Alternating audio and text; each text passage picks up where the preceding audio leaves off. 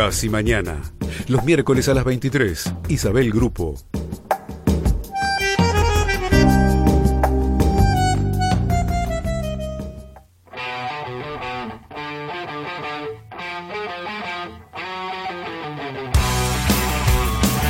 Desde Buenos Aires, Argentina. 880 Rock and Grow.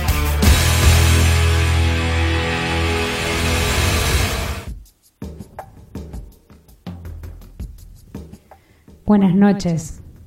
Soy Isabel Grupo y hace cuatro meses que hago este programa. Bienvenidos. Quienes vengan escuchando casi mañana seguramente notaron ya cómo es la dinámica del programa, pero hoy tengo ganas de compartirles un poco la cocina. Yo suelo hablar con mucha gente en general y según los temas que van surgiendo en conversaciones y en función a charlas o inquietudes que me parezcan curiosas o relevantes, es que voy pescando en mi entorno cercano y también a través de mis redes datos, temas, testimonios que van armando el temario de los programas. Y lo que va sucediendo es algo así. Escuchemos.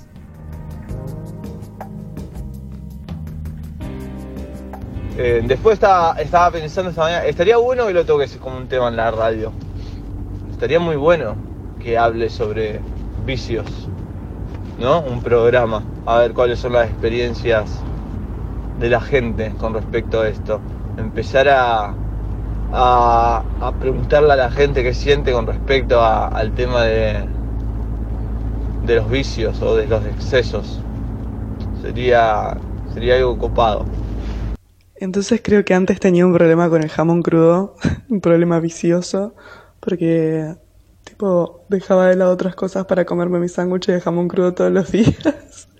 Altos problemitas, pero creo que ya lo superé. Ahora hace bastante que no como. Igual me agarra acá tanto la, la loca de que lo necesito, pero no estoy tan dependiente.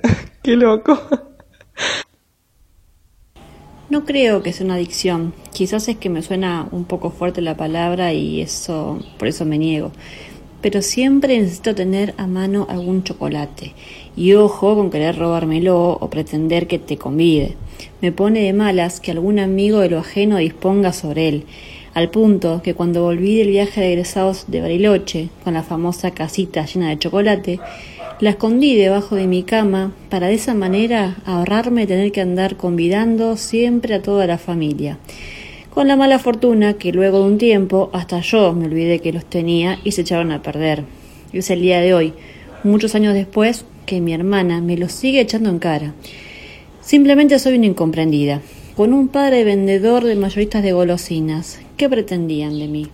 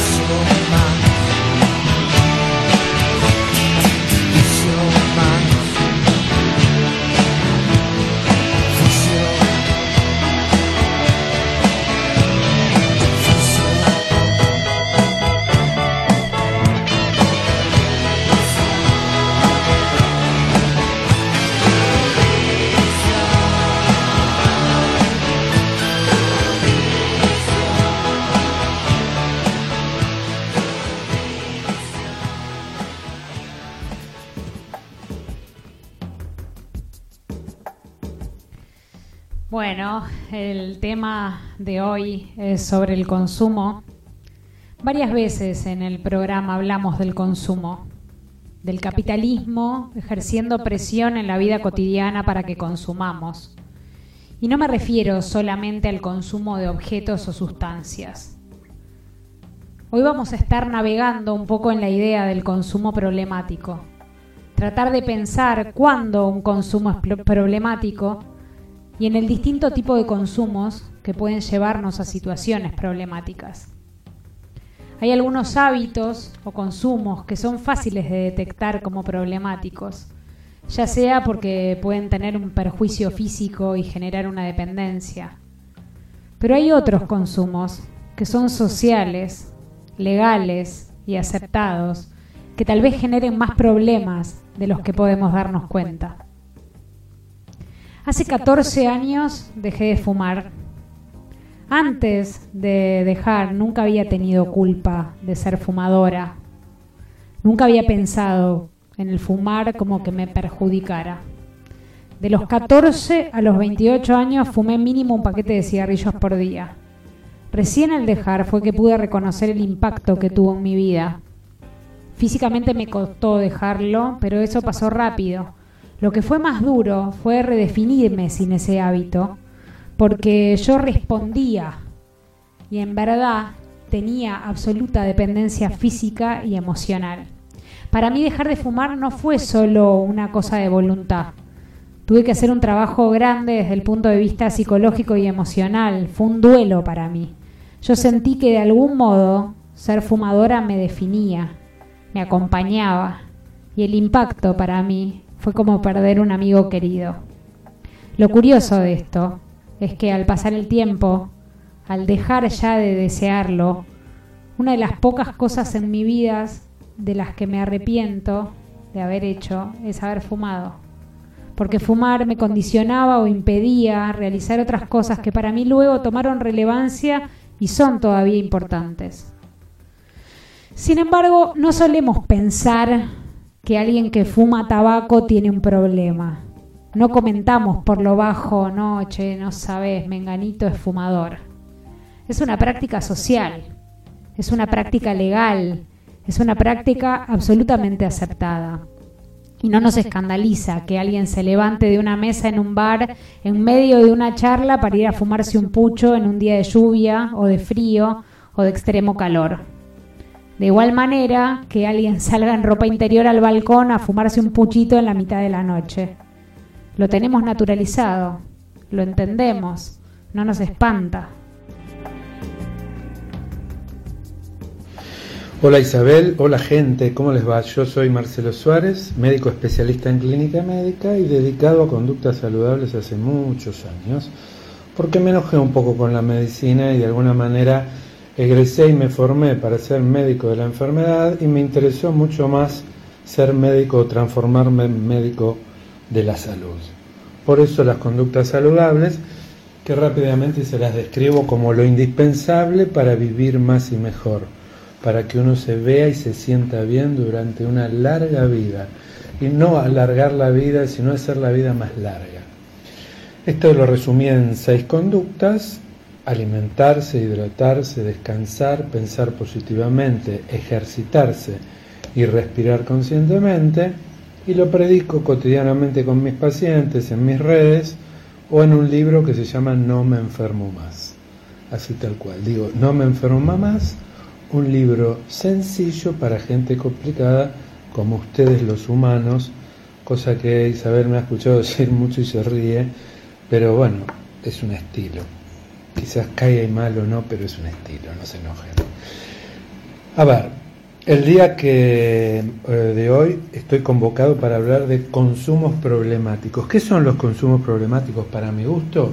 Bueno, todo aquello que atente con nuestra biología y todo aquello sólido, líquido, espiritual, social, energético, todo lo que se les ocurra, porque en realidad los seres humanos somos un cúmulo de un montón de cosas concretas, pero un montón de cosas también abstractas que no se ven y se tocan. Eso tiene que ver con la energía, los vínculos, las creencias. todo lo que me rodea y atente contra mi biología es un consumo problemático, me enferma. ¿Y cómo nos damos cuenta?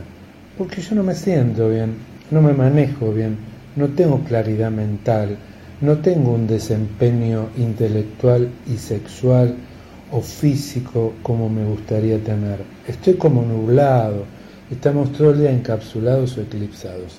Eso nos tiene que hacer pensar de que algo no estamos haciendo bien.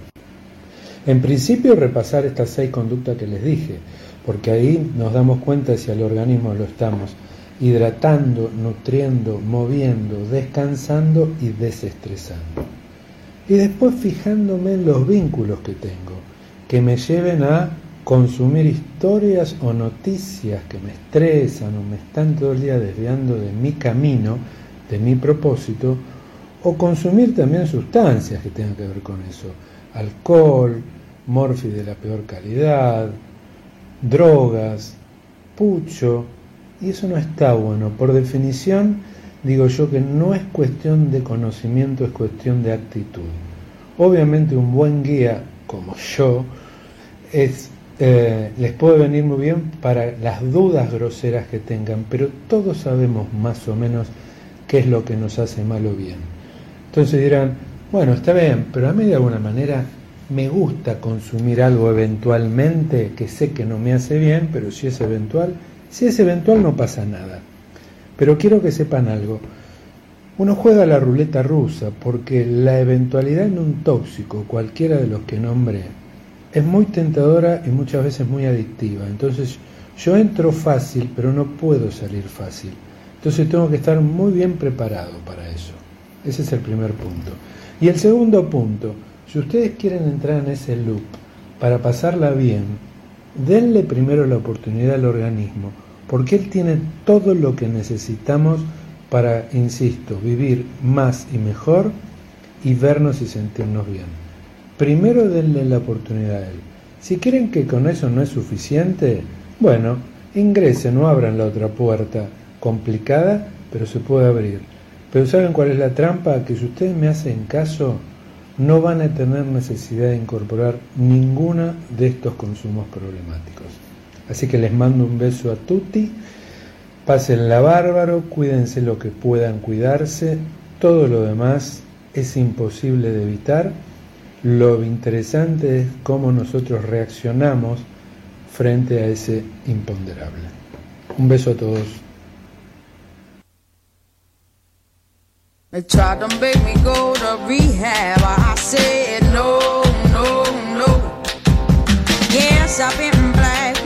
I come back, mm, no, no, no. I ain't got the time, and if my daddy thinks I'm fine, try to make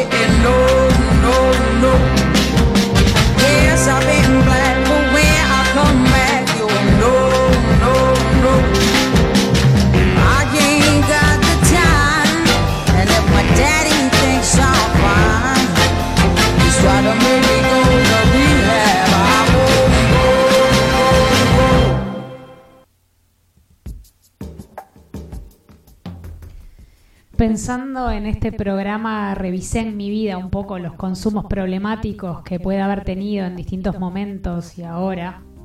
Ya conté lo del tabaco y no quiero centrarme en mí particularmente porque no es una sesión de terapia ni un grupo de autoayuda, ni tampoco me interesa sacar todos mis trapitos al sol, pero sí me interesa compartir algo que me pasó estos días mientras preparaba el programa. Un día me desperté antes de la alarma y con la excusa de ver la hora, agarré el teléfono y recién me levanté dos horas después porque estuve chequeando todas las notificaciones de todas las redes, mensajes de WhatsApp que me llegaron mientras dormía, mails y además terminé rebotando entre una app y la otra, entre likes y reacciones y mensajes y actualizaciones. Al final me había despertado antes de la alarma, pero terminé levantándome mucho después del horario que tenía intenciones de hacer.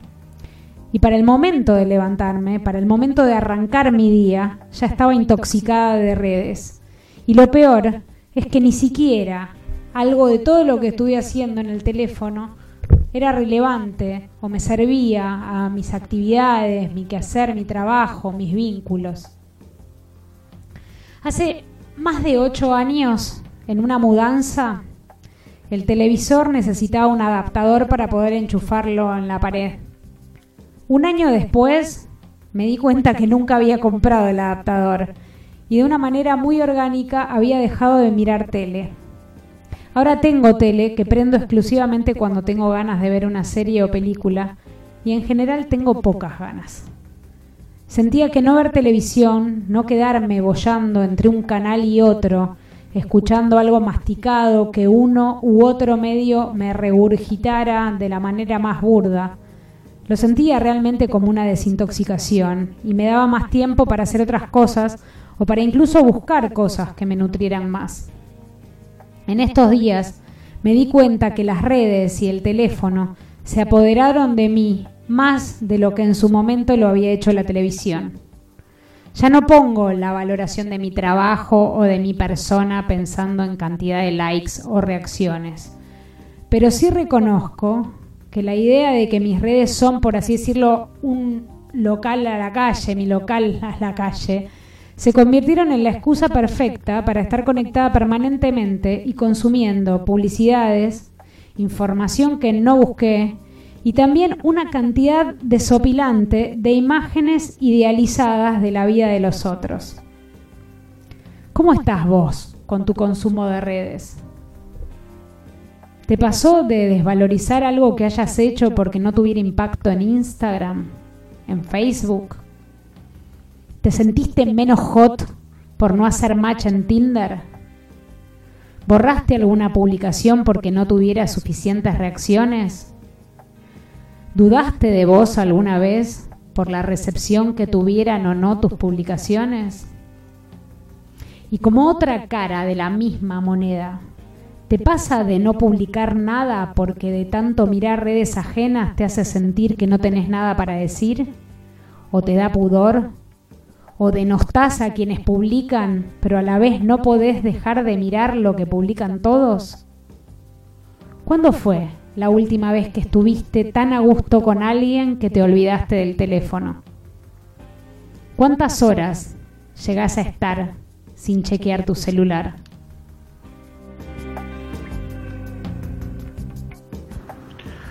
Hola, mi nombre es Santiago Dayanov, soy médico especialista en psiquiatría. Me formé en la UBA y en el Hospital de Clínicas donde hice la residencia y la jefatura de residentes y donde trabajo hace 13 años. Soy coach también, eh, me gusta mucho el psicodrama y la actuación y creo que es una excelente oportunidad, gracias a Isabel por dejarme participar, para hablar eh, compartir alguna idea en relación a los consumos problemáticos. Me encanta la idea de poder utilizar las palabras y verlo, la palabra problemática, no considerarla como una cuestión de estigma y especialmente cuando muchas veces se liga las cuestiones de los consumos, consumos a la adicción. Creo que es conveniente diferenciar bien cuándo es una adicción, en el sentido en donde hay una dependencia física y psíquica inconfundible, en donde la vida de la persona está directamente centrada en poder encontrar los momentos para consumir lo que sea que consuma, porque puede ser desde una droga hasta eh, usar Instagram desde mi punto de vista, o el teléfono, o internet. Entonces, creo que es muy importante porque muchas personas que a lo mejor creen que son adictas no lo son. Y aquí reside una de las mayores oportunidades, que es entender cuando alguien es adicto y cuando alguien no es adicto. La mayoría de las personas que me ha tocado eh, trabajar, por suerte, y poder ayudar, creían en su momento que eran adictos y no lo eran. Entiendo que es fácil denominarse así y este, poder entender que eh, bueno, cualquier conducta que parece reiterativa en relación al consumo es de orden adictivo. Digo esto para poder entender la idea principal, que es que nadie nace adicto, eh, no es una cuestión genética la adicción, es, una, es un hábito que se construyó y de la misma forma se puede construir.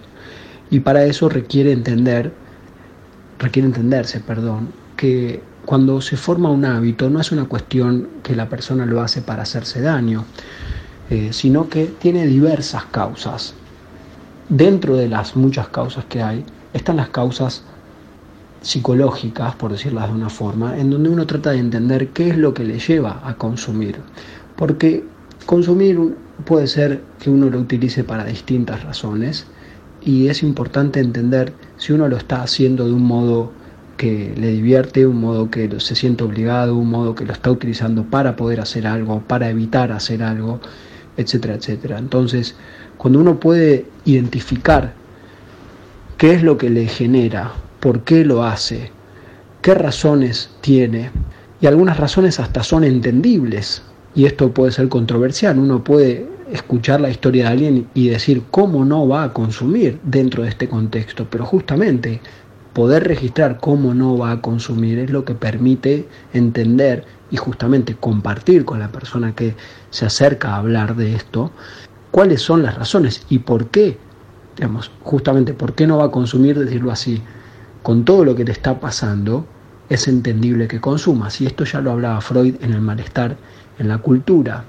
donde hay mucha presión, en donde hay eh, mucha exigencia, pero que no viene solamente de la exigencia de tener likes en, en Instagram, sino de la exigencia que viene de nuestros progenitores o nuestros formadores, o nuestros maestros, o nuestras parejas, amigos, etcétera, la sociedad en general, y de cómo nosotros interpretamos también cómo fuimos criados, en donde a veces esto se puede reflejar más fácilmente y entenderse en el hecho de cuán autoexigentes somos con nosotros mismos. Muchas veces se piensa que utilizar una droga baja la exigencia, especialmente la marihuana, pero en, rigor, si uno lo ve eh, con detalle, más bien parece estar aumentándola.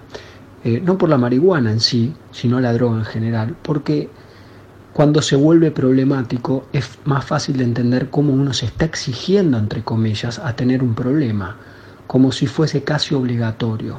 Entonces, cuando uno puede darse cuenta que no está obligado a generarse problemas a través del consumo cuando ya llega a ser problemático y se permite hablar de estas cuestiones, se da cuenta que tiene alternativas para poder entender y después ver qué se hace con el consumo. Pero primero entender, creo que entender sirve para todas las cuestiones, especialmente para relacionarse con uno mismo, con los demás y en la sociedad en general y con sus proyectos. ¿Es lo mismo vicio y adicción? No estoy seguro, ahora que me lo preguntas. Vicio creo que es un no sé si vieron lunfardo. En este mismo momento me voy a buscar el diccionario. Mira, yo justo me gusta leer del diccionario escrito en la Ateneo de la lengua española, te voy a decir la edición, pero dice vicio. Imperfección, defecto físico, fíjate. Falta de rectitud o defecto moral, fíjate. Hábito de obrar mal. Este, esto es del año, vale la pena pensarlo, ¿no? Eh, revisar de 1990, por lo menos. Así que tiene solamente 30 años digo bien, creo que es una cuestión en donde más, más que nada habla de un hábito instalado, ¿no? cuando un hábito se construyó y ya funciona, va sobre rieles. Yo diría que ese es el vicio, donde no hay una donde no hay una crítica sobre eso o hay una leve crítica, pero se continúa haciendo. La diferencia con la adicción, o, o lo que yo diría de la adicción, es cuando sí realmente hay un asunto, vamos bien, bien con lupa, neuroquímico, que determina una conducta tal en donde la persona obra casi permanentemente y organiza su vida para poder conseguir tal o cual cosa, que sea el vicio, y que además ese tipo de conducta trae dificultades en su propia salud, en la relación con las demás personas, en el desempeño social, tanto en el trabajo, o primero en, la familia, como después en el trabajo, este, etcétera, etcétera, donde es como que si hubiese un cambio, por ejemplo, se establece la adicción, hay como un cambio, por decirlo entre comillas, de paradigma en lo que es la vida de la persona. Todos hemos en algún momento estado medio enviciados, decirte, porque no sé, adictos. Bueno, alguno puede haber estado adicto mal. Eh, quien haya probado la cocaína lo sabe más en donde cambia la brújula y en donde parece que no te importa otra cosa que eso, pero no porque ahora me recopé con esta aguante River Plate y voy siempre a verlo, es una cuestión donde no hay elección, ese es el asunto, no hay una elección, entonces la dependencia orgánica, y digo orgánica para no hacer esta distinción que a veces confunde mucho de psicofísica, orgánica incluye todo, porque lo psíquico también es orgánico.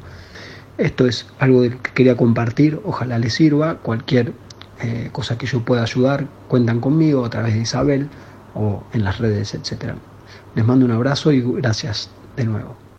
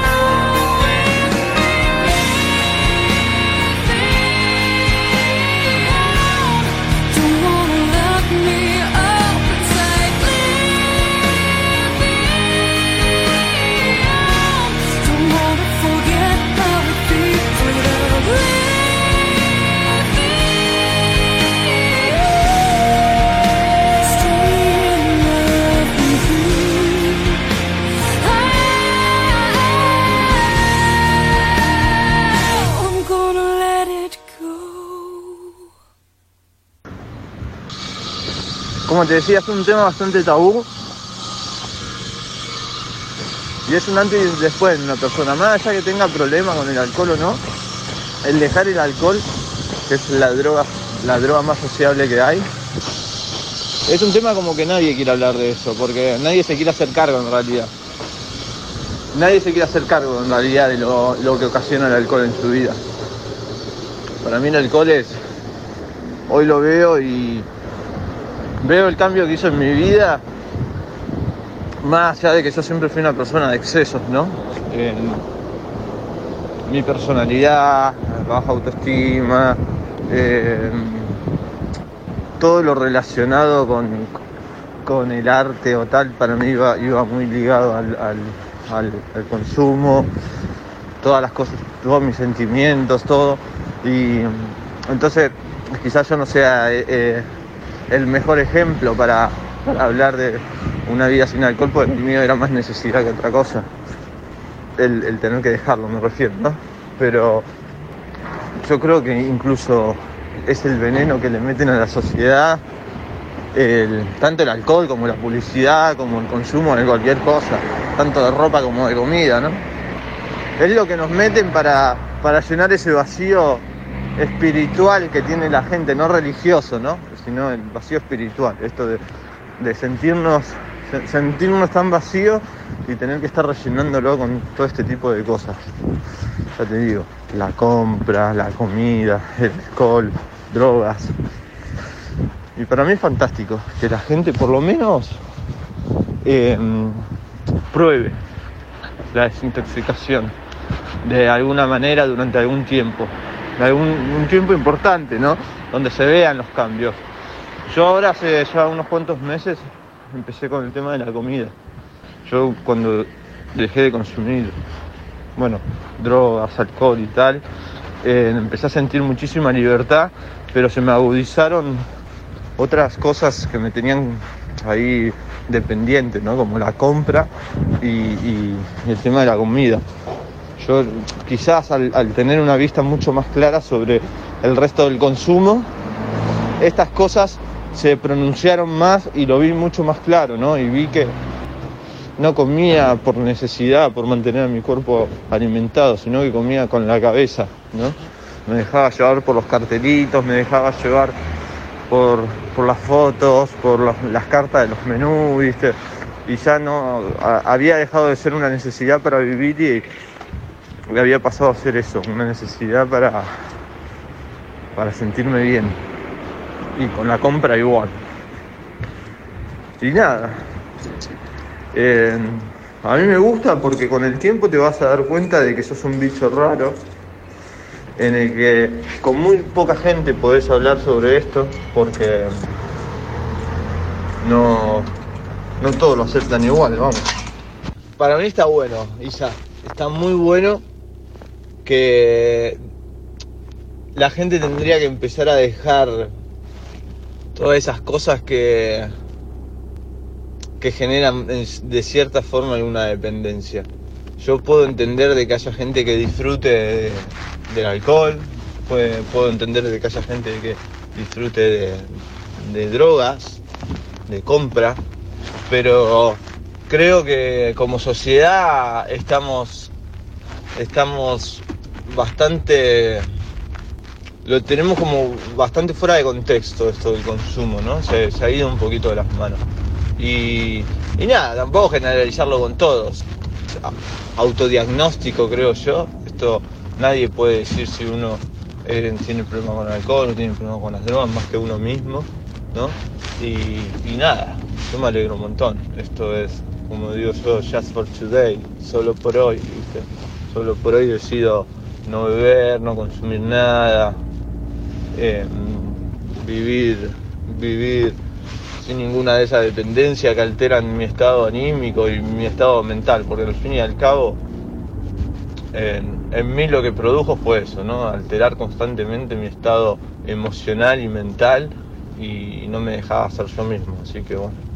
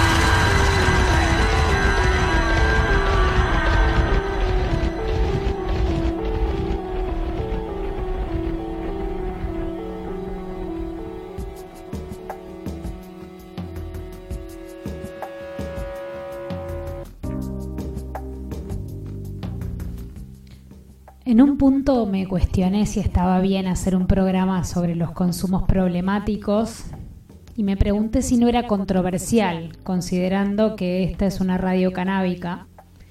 Y la verdad que al contrario, me parecería bien que el Gourmet Channel haga un programa sobre los desórdenes alimenticios.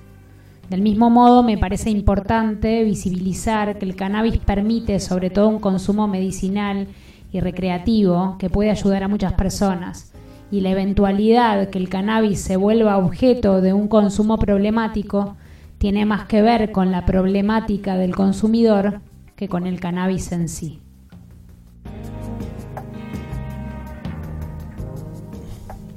Hola, mi nombre es Fernando Saicha y a pedido de Isabel vengo una vez más a colaborar con su programa.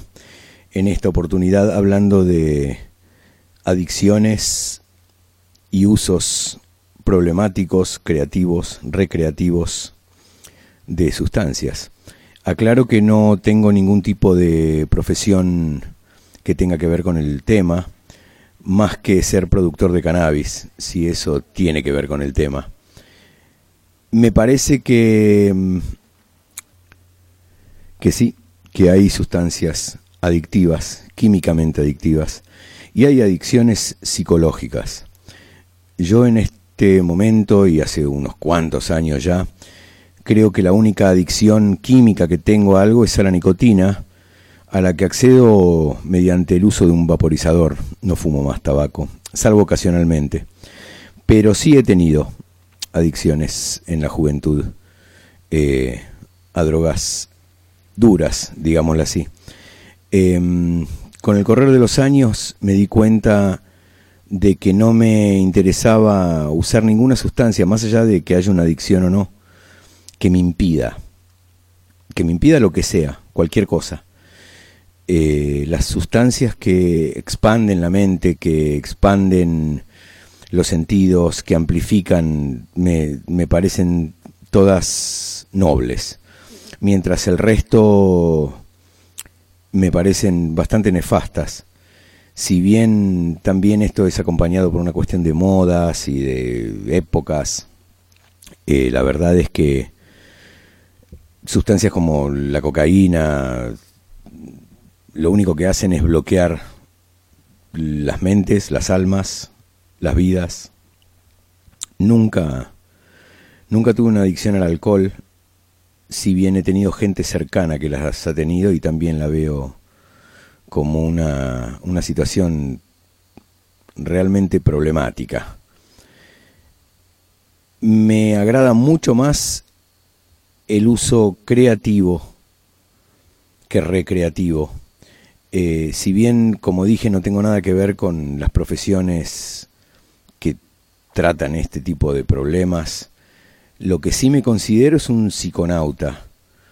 Eh, al día de hoy, con 50 años, sigo consumiendo con cierta frecuencia hongos o LSD cuando sé que es de buena calidad. Eh, es un problema que hay un montón de cosas dando vueltas que parecen ser lo que no son y que nunca son dos veces lo mismo y eso es complicado porque no solo es peligroso químicamente, sino que si uno se pone a leer la literatura, la documentación, los estudios, las experiencias que hay hechas desde el surgimiento de la contracultura hasta esta parte y trata de de navegar por esos ríos, se va a encontrar con que muchas veces más difícil que entender lo que dice ahí es conseguir las sustancias para, para recrearlo en el propio cuerpo. Eh, he conocido gente también que tiene adicciones psicológicas a cosas que no son adictivas. Una persona que se hace adicta al cannabis puede ser adicta al dulce de leche, o al porno, o al fútbol, a cualquier cosa, porque realmente químicamente no es adictivo, como la gran mayoría de las sustancias.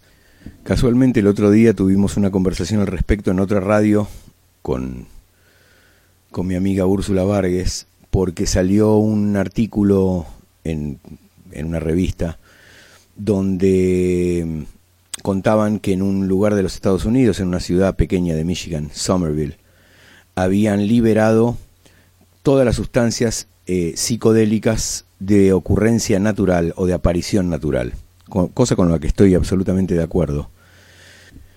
Sucede que muchas veces las sustancias psicoactivas son adictivas, pero dentro del grupo de los psicoactivos están los psicodélicos y la gran mayoría de las veces los psicodélicos no son adictivos.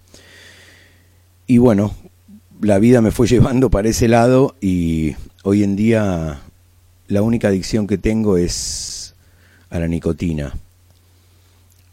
Y si bien hago uso de un montón de sustancias psicodélicas o de varias sustancias psicodélicas, lo hago totalmente a gusto, no, no es un problema de adicción y me parece que si a alguien en particular le interesa eso, es un, es un gran camino a recorrer. Espero que sea del agrado de ustedes lo que acabo de contar y estoy a disposición de casi mañana para todas las veces que quieran hablar conmigo.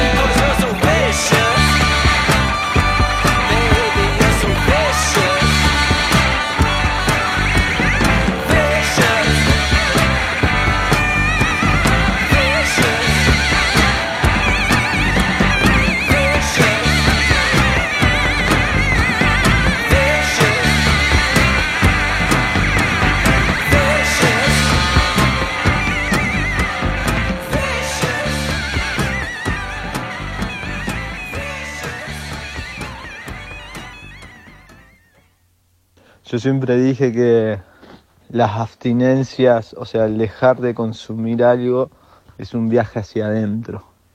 Me encanta verlo así. Yo cuando empecé a dejar ciertos hábitos y ciertas costumbres y ciertas cosas que me generaban dependencia, siempre fue un viaje hacia adentro, hacia Sebastián, ¿no? Y esto de con quién me voy a relacionar si no bebo alcohol, cómo voy a salir de fiesta. Yo los primeros dos años, hasta que empecé a profundizar, ¿no? Porque para mí era un viaje para el resto de mi vida esto. Y los primeros dos años no salí, no salí una noche. eh, no me relacionaba con gente incluso. Fueron dos años bastante solitarios porque me sentía un bicho raro. Venía de un mundo de excesos, de un mundo de muchísimo consumo de todo tipo de cosas, sexo, drogas, alcohol, compras, comida, en relaciones tóxicas, las primeras, o sea, consumidor de relaciones tóxicas, acá Sebastián, en planeta Tierra, number one. O sea, eh, todas mis relaciones han sido tóxicas toda mi vida, incluso con la madre que me parió, ¿no? con mis hermanas, con mi padre, con todos. Todos, todas mis relaciones siempre fueron tóxicas. Y en el viaje de este hacia adentro descubrí de que no eran los demás, era yo. Siempre el desencadenante de lo tóxico. Aún yo sabiendo que el otro también es tóxico, pero el que llegaba a, a- complementar esa relación tóxica siempre era mi parte, mi parte codependiente, mi parte tóxica, al igual de que yo pensaba que yo ya no iba a poder salir con el que consumía alcohol porque no nos íbamos a entender o iba a estar fuera de onda. Y entendí que con el único que tenía que estar bien yo para pasármelo bien era conmigo mismo. Y hoy salgo con amigos y vamos a cenas de negocios, de empresas, de esto, del otro, o de colegas, y soy el que maneja, ¿me entendés? Y yo me lo paso de puta madre. Mi vínculo eh, interno, digamos, el más cercano, todos saben de que yo no bebo, algunos saben por el motivo real, o algunos porque ya saben que no bebo y ya está. Y nadie me cuestiona nada. Sí, muchas veces me preguntan, pero luego vos te lo pasás bien, yo me lo paso de puta madre. Al otro día no tengo una resaca, no tengo que arrepentirme de nada. Y después que soy 100% yo. O sea, el alcohol es un inhibidor totalmente de, de lo que es mi verdadera persona. Yo empecé a tomar drogas desde muy jovencito y, y- y alcohol desde muy niño. Y yo me acuerdo que iba, pasaba todos los veranos en Ibiza desde muy pequeño, en el que había fiestas de mucha gente y tal. Y yo siempre me sentía que no encajaba hasta que empecé a consumir drogas y alcohol. Y era el rey del mambo, era el rey del mambo, ¿no? El, el, el, el rey de la fiesta. Pero nunca había sido yo. Hoy día soy yo, ¿no? Y después me gusta mucho porque en el momento en el que yo empecé a dejar estos excesos y estas cosas que físicamente, mental y espiritual, por decirlo de alguna forma, me hacían daño, empecé a encontrar de que es un, es un, es algo que no tiene techo esto, no tiene fondo, o sea, ya empezás a descubrir otros detox, como vos decís, en los que empezás a, descubrir de que cada vez querés ser más puro, cada vez querés, y no en plan santurrón de que, ¿me entendés? Ahora me hago ultra mega eh, crudivegano, no tomo esto, tomo agua del manantial que sale de la montaña, como solo la fruta que cae del árbol, no.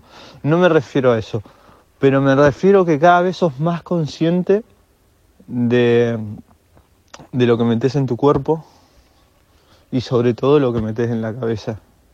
A mí me trajo. Yo vengo de una familia católica y tal, y no te lo quiero hacer tan largo, pero quiero decir, yo no soy religioso, pero empecé a entender muchísimo la espiritualidad desde mi yo, ¿no? Desde mi adentro. Empecé a estar mucho más conectado conmigo mismo, con, con mi mundo, con mi planeta. Empecé a valorar muchísimo lo exterior sin salirme de mi interior, o sea, de lo exterior no material, quiero decir, ¿no? De donde estoy ahora mismo, parado, mandándote el mensaje, te voy a mandar una foto ahora mismo. Es un lugar hermoso en el que estoy criando a mis hijos ya hace un año prácticamente. Eh, y esto no me hace ni bohemio, ni hippie, ni mucho menos. Yo soy súper capitalista, materialista y tal, aunque me lo trabaje. Me gusta la comodidad de, de la, de lo moderno, de la tecnología y tal, pero pero me estoy cuidando mucho, porque um, eso, no, no quiero pasar por esta vida comiendo procesado, yo, dejándome llevar por, por lo que me quieren inculcar, porque al fin y al cabo esto se trata de que yo tengo que aprender desde cero, porque es, esto lo traemos en la genética ya, porque nos lo inculcaron a nosotros, como, no solo como sociedad, sino nuestra familia y de generación en generaciones, y tratar de salirte de todo esto no es fácil.